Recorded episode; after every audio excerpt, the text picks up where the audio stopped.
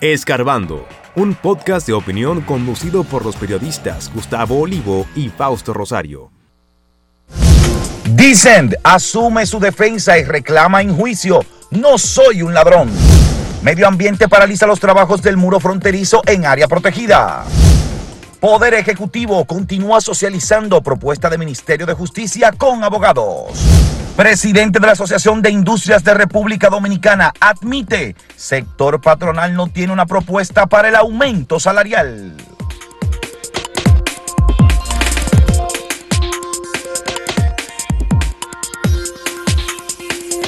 No soy un ladrón, fueron las palabras del ex administrador de la Lotería Nacional, el apellido Dicent, Maisichel Dicent, quien obviamente no podía defenderse de una forma distinta, ya que es una de las expresiones más utilizadas en este tipo de acusaciones cuando hay algún señalamiento por parte de las autoridades o incluso por grupos. En este caso ya ha llegado a su fin el juicio por la llamada Operación 13, pero es una frase muy común, ustedes las, han escuchado, en todo momento se repite, no soy un ladrón. Sin embargo, eh, hay múltiples evidencias que eh, señalan que hubo una actuación irregular en la Lotería Nacional y que eh, terminó eh, afectando a bancas de lotería por más de 500 millones de pesos. Señalaba que ya el caso ha llegado a su fin, es decir, que ya se espera que el marzo próximo, el 6 de, marzo, pues ya haya una sentencia en este caso. Hay que recordar, Jesús, que en estos casos, ya cuando hay un juicio oral público contradictorio, eh, se espera una sentencia que podría ser a favor de los imputados o ya condenando a los imputados. Por esto, el Ministerio Público ha pedido una pena de 12 años para Luis Maisichel, Dicent, y otras penas para otros funcionarios de la Lotería Nacional que habrían incurrido también en actos irregulares eh, durante la gestión, eh, durante su gestión. Y recordar también que es algo interesante lo que está pasando con este caso, debido a que es el primero, me parece, este de, el primer de, los casos que cerraría formalmente el Ministerio Público. No, y, y, que involucra a funcionarios de la gestión de, de, Luis Abinader, que se ha llevado a la justicia en este, en este periodo de gobierno y que también va a encontrar un, un fallo finalmente. Eh, eh, por casos de corrupción. Así también hay que señalar que algunos de los imputados llegaron a acuerdos con el Ministerio Público en el que solo se les está solicitando cinco años de prisión y ya en algunos casos se les va a sumar el tiempo que tienen en prisión domiciliaria. El proceso inició, como saben, el primero de mayo en 2021.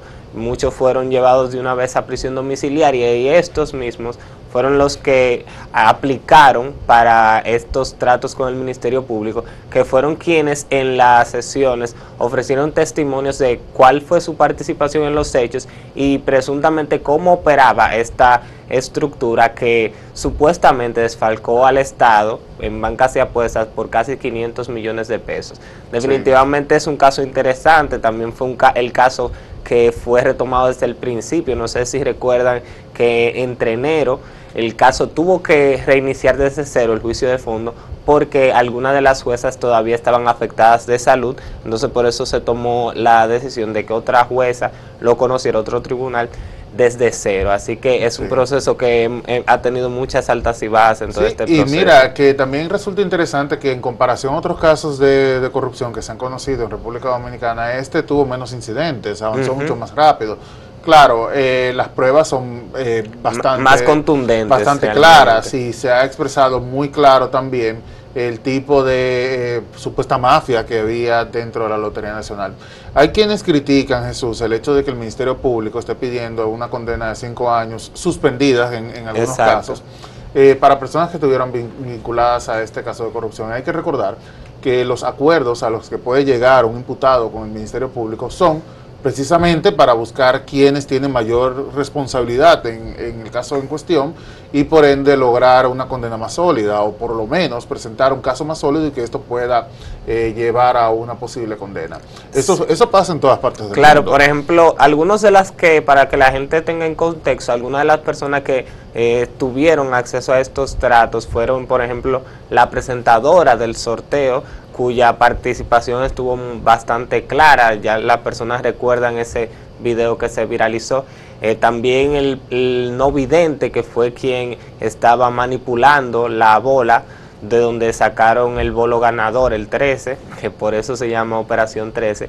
Y estas personas re realmente no recibieron una cantidad de dinero cuantiosa según su propio testimonio. En el caso del ciego, le habían ofrecido un por esta por este eh, show a 100 mil pesos, de los cuales solamente se les pagó 45 mil pesos. En el caso de la presentadora fue una suma un poquito más elevada, pero realmente no fueron la, los destinatarios o beneficiarios finales de esta claro. estructura criminal. Sí, imagínate, 500 millones de pesos. Eh, recordarán ustedes que el caso explotó precisamente, como, como bien señalas, debido a que durante el, la presentación de este juego de azar, pues eh, se sacó un bolo que afectó al mismo tiempo a diferentes bancas de lotería, ya que se había apostado a ese número y efectivamente salió. Y de eso se trataba la presunta trama que está denunciando y está llevando eh, frente a la justicia el Ministerio Público.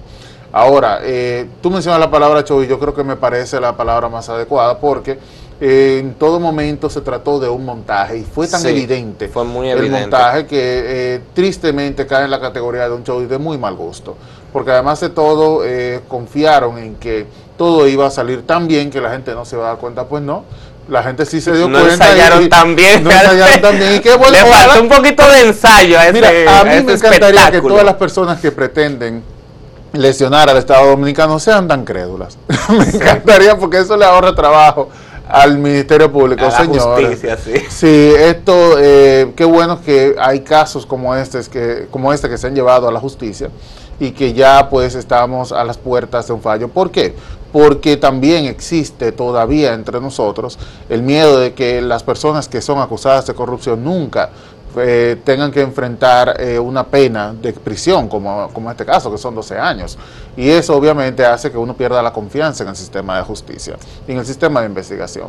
Y desde hace tiempo estamos hablando de la necesidad de un Ministerio Público independiente que por lo menos ha dado pasos para demostrar que efectivamente no tiene que responderle a un presidente, a pesar de que tristemente continuamos con el hecho de que el presidente con un plumazo puede designar a otro procurador. Así es, y definitivamente este caso le da mucha fortaleza al trabajo que ha venido realizando el Ministerio Público en estos años, porque generalmente como la gente no entiende mucho los procesos judiciales y más en República Dominicana que suelen ser bastante largos, ahora sí puede ver eh, de manera plausible los resultados de estos procesos de investigación, de estos procesos de persecución. Y es otra victoria porque ataca directamente, como Samuel dice al principio, a funcionarios del gobierno, o sea que le da un rol que los hace lucir mucho más independientes porque hemos visto que en los otros casos, aunque la mayoría de los imputados son de otras gestiones,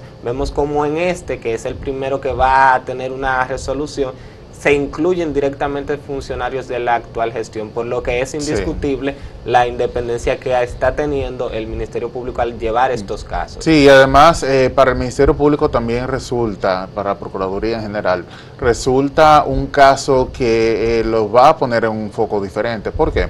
Porque los casos que se han fallado hasta ahora, por ejemplo, el caso de Brecht, son casos que empezaron a Con investigarse la en la administración gestión. anterior. Si es verdad que existe y, y una independencia del Ministerio Público y que se está investigando como debe ser, pues entonces deberíamos poder hacer un contraste de cómo se investigó en ese momento y cómo se está haciendo ahora. Por lo cual también para el Ministerio Público no es una presión, pero por lo menos sí establece un, un, un foco, como decía, un foco diferente. Mira, hay que hablar de una noticia que también es importante, se ha estado debatiendo bastante, ya casi tenemos que irnos a la pausa, pero hay que mencionarlo, que es el Ministerio de Justicia. El gobierno dominicano ya lleva varias eh, informaciones que ha publicado en la prensa, donde está debatiendo este órgano que podría presentarse como proyecto el próximo 27 de febrero eh, para su debate en el Congreso, debido a que pretende separar el Ministerio Público de lo que es la parte administrativa, o sea, la Procuraduría de lo Así que es la parte administrativa. El Ministerio, eh, la Procuraduría General de la República tiene funciones que hacen que eh, se destinen recursos y esfuerzos en otras áreas que quizás no son de su competencia necesariamente. Y por ende se pretende hacer esta separación, que hay una parte que sea el ministerio con sus viceministerios que se encarguen de esta parte administrativa, por ejemplo, lo que tiene que ver con prisiones. Exactamente. Que no tiene necesaria que ver, necesariamente que ver con el Ministerio sí competen al Poder Ejecutivo como ejecutor de las decisiones de justicia. Porque, por ejemplo, no, se, no hay que mezclar una cosa con la otra. No es algo que tenga que ver con el Poder Judicial, sino son las funciones del presidente o del Poder Ejecutivo del Gobierno Central que tienen que ver con la justicia, que ya eso es otra cosa. Yo creo que este tema está muy interesante, pero nos tenemos que ir a la pausa y antes de irnos a la pausa vamos a recordar la pregunta del día para que ustedes nos comenten a través de las redes sociales.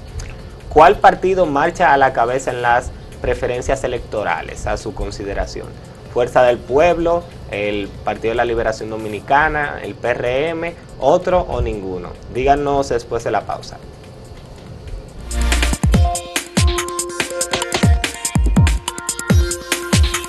Si quieres anunciarte en este podcast, escríbenos a podcast.acentotv.de.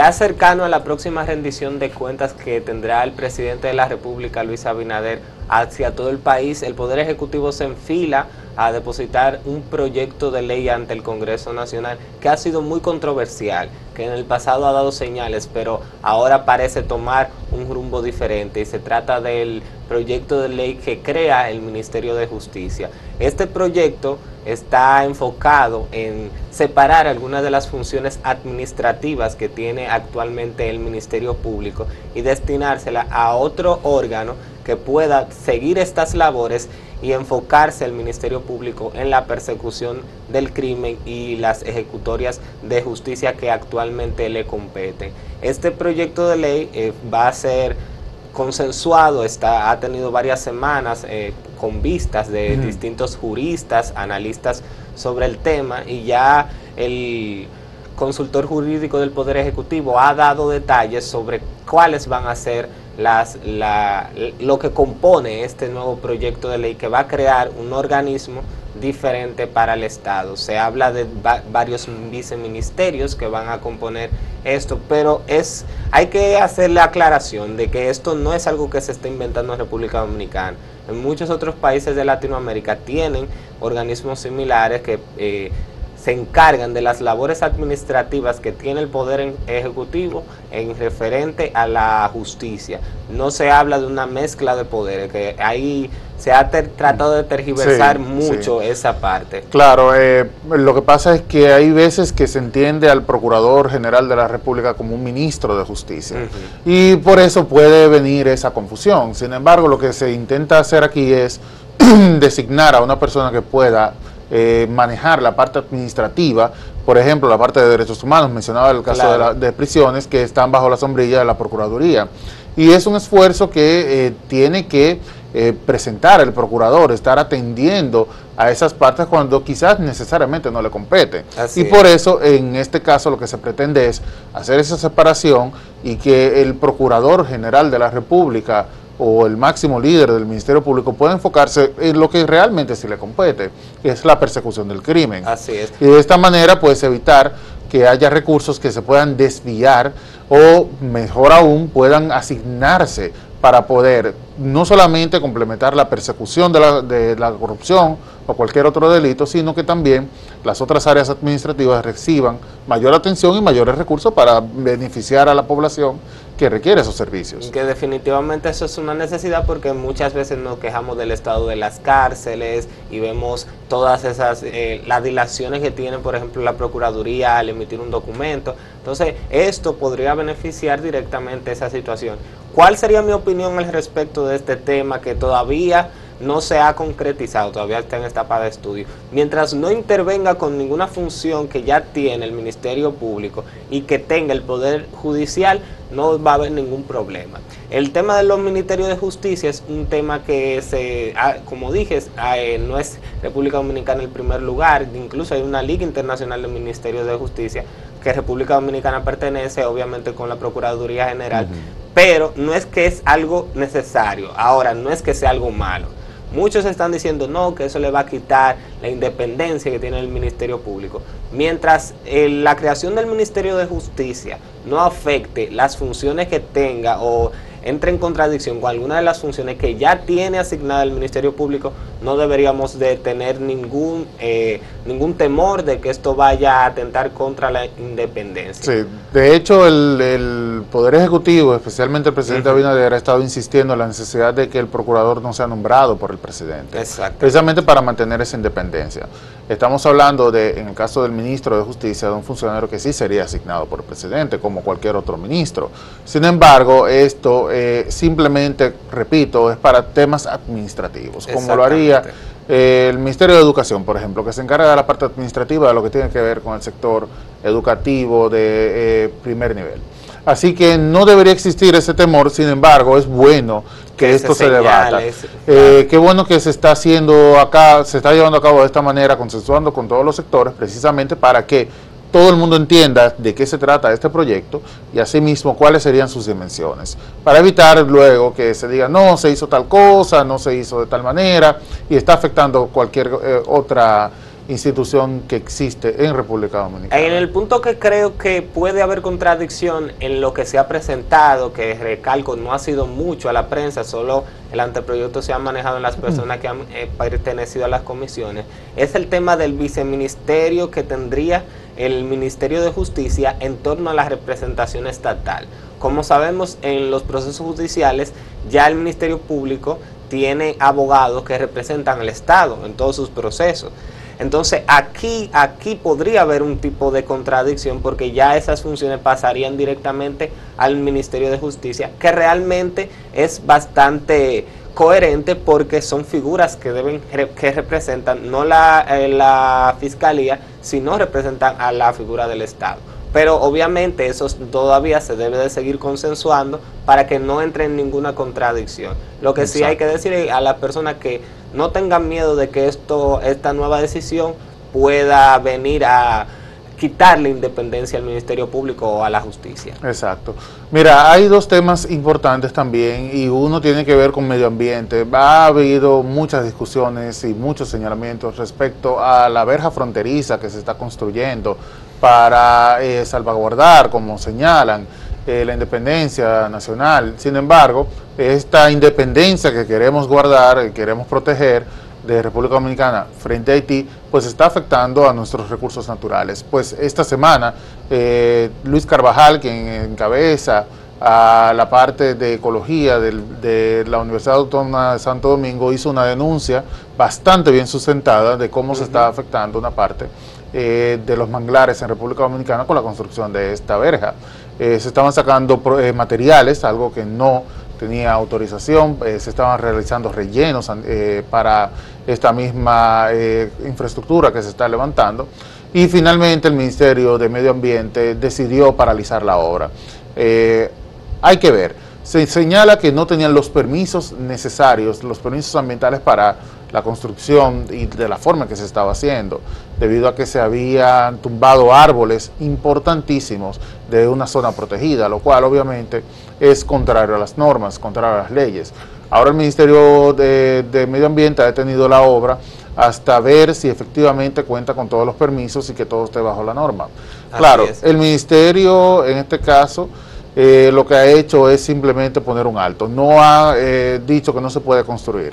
Hay que investigar y ver qué es lo que están haciendo y establecer las responsabilidades en caso de que se haya llevado a cabo la eh, construcción de la verja fronteriza sin ninguna autorización. Sí, el Ministerio este de Medio Ambiente hizo una aclaración que por eso saqué el teléfono para tener algunos detalles más frescos. Y es que el, en primer lugar parece que la obra sí tenía permiso. Recuerden que fue anunciada por el Poder Ejecutivo el año pasado y cuando inició la construcción sí el Ministerio de Medio Ambiente sí había concedido los permisos.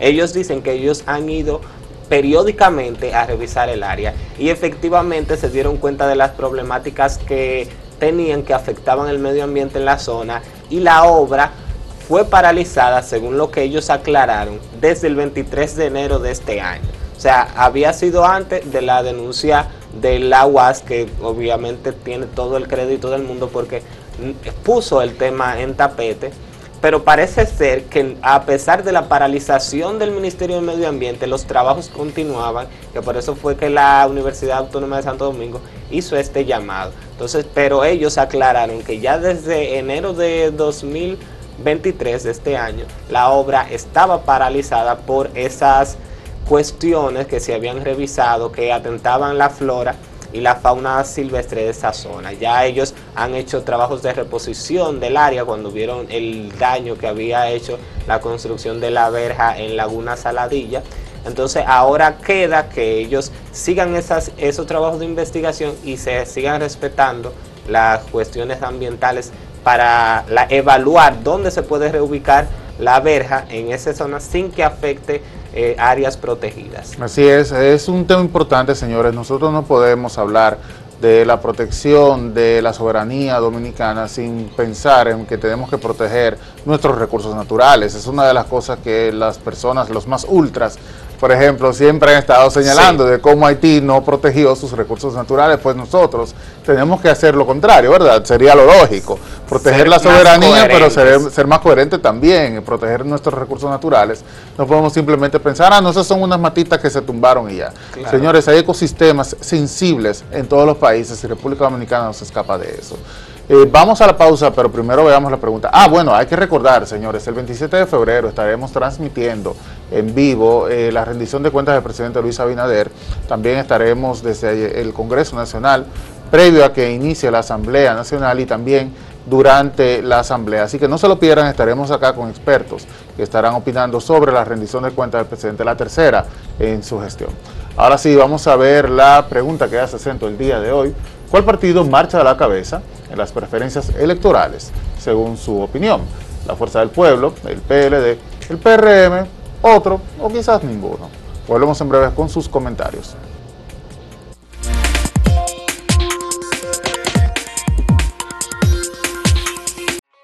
Síguenos en redes sociales, arroba acento diario y arroba acento TV.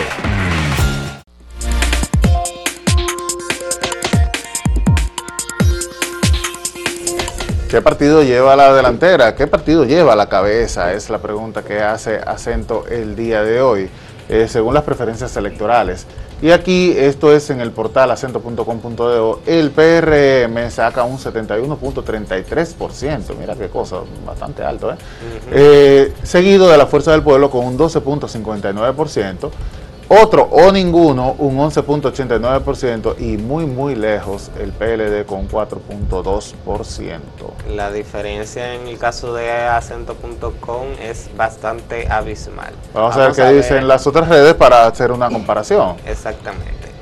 Aquí tenemos el caso de Twitter. En la misma pregunta, los usuarios entienden que el PRM, un 47.8%, va a la cabeza, seguido de Fuerza del Pueblo con un 31%, luego iría el Partido de la Liberación Dominicana con un 17,7%, y en este caso otro o ninguno queda de último lugar con un 3.5%. Este resultado me parece un poquito más, ajustado a la realidad, ¿verdad? Vamos a ver YouTube para eh, bueno mira aquí ah, muy parecido al portal sí, bastante parecido el PRM con 64% seguido por la Fuerza del Pueblo con 24% y un empate entre el PLD y otro y ninguno con un 6%. En YouTube votaron 3.200 usuarios. Sí, o sea que, bueno, vamos a ver. Vamos a ver qué dicen en los comentarios. En Twitter, Gabriel Nicolás González Taveras dice, la fuerza del pueblo número uno, nadie detiene ese triunfo de Leonel Fernández. Ahí está. Fue hasta retuiteado. dice Mariano Olivo, PLD, el más organizado en toda la nación. Bueno. En, en YouTube dice Enércido Familia, el Partido Revolucionario Moderno, Luis Abinader, cuatro más. Dice Gallo Jiménez, ni poniendo el PRM de último, los demás se acercan a la mitad. Ofrezco. Bueno, Gallo Jiménez está en pelea desde temprano. Entre pelea. Señores, recuerden, el lunes 27 de febrero vamos a tener nuestra transmisión en vivo sobre la rendición de cuentas del presidente Luis Abinader, la tercera de su gestión. Estaremos desde las 8 de la mañana previo a la Asamblea Nacional y también vamos a transmitir el discurso y tendremos opiniones en vivo de expertos que van a estar comentando sobre lo que le faltó, lo que hizo y los aciertos de esta gestión en este último año. Así que si usted quiere enterarse de todo lo que sucede en el Congreso Nacional y en esta rendición de cuentas 2023, sintonice acento para enterarse de todos nuestros detalles. Exacto. Bueno, vamos a pasar con Máximo Laureano, quien nos tiene las últimas informaciones de la zona del Cibao. Buenos días, Máximo, adelante. Gracias, compañeros, saludos. Iniciamos con la situación de salud del arzobispo emérito de Santiago, Ramón Benito de la Rosa y Carpio, quien fue ingresado en un centro de salud por asuntos cardiovasculares. Sobre lo que pasa con Monseñor de la Rosa y Carpio nos habla el obispo auxiliar de Santiago, Tomás Morel.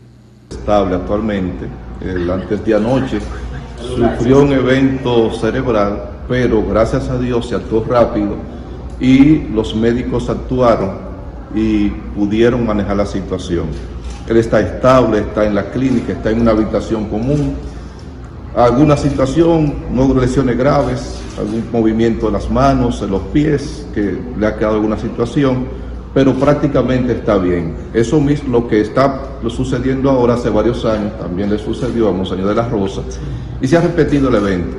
También tuvo una recaída en su salud el vocero de la Dirección Regional Cibao Central de la Policía Nacional con asiento en Santiago. Se trata del capitán Fernando Pérez Valerio, quien fue ingresado en un centro médico luego que sufriera lo que en la policía se reportó como un preinfarto. Al momento de la situación, el capitán se preparaba para un encuentro de prensa para ofrecer las informaciones que día a día se dan en la policía en Santiago. La Unión de Carnaval de La Vega anunció la suspensión por 10 años del grupo de carnaval Los Corruptos, quienes se vieron envueltos en una trifulca en la jornada del pasado 19 de febrero. Además, se anunció la suspensión definitiva, es decir, de por vida, de Sara Raciel Ortiz Morillo, una joven de 29 años de edad, a quien señalan como responsable de haber apuñalado a un hombre en esta riña. El alcalde de Dajabón, Santiago Riverón, regao, como se dice en término popular, con las instituciones internacionales que según él, según su denuncia, hacen presión a las autoridades dominicanas para que se favorezca a los haitianos de estatus migratorio irregular.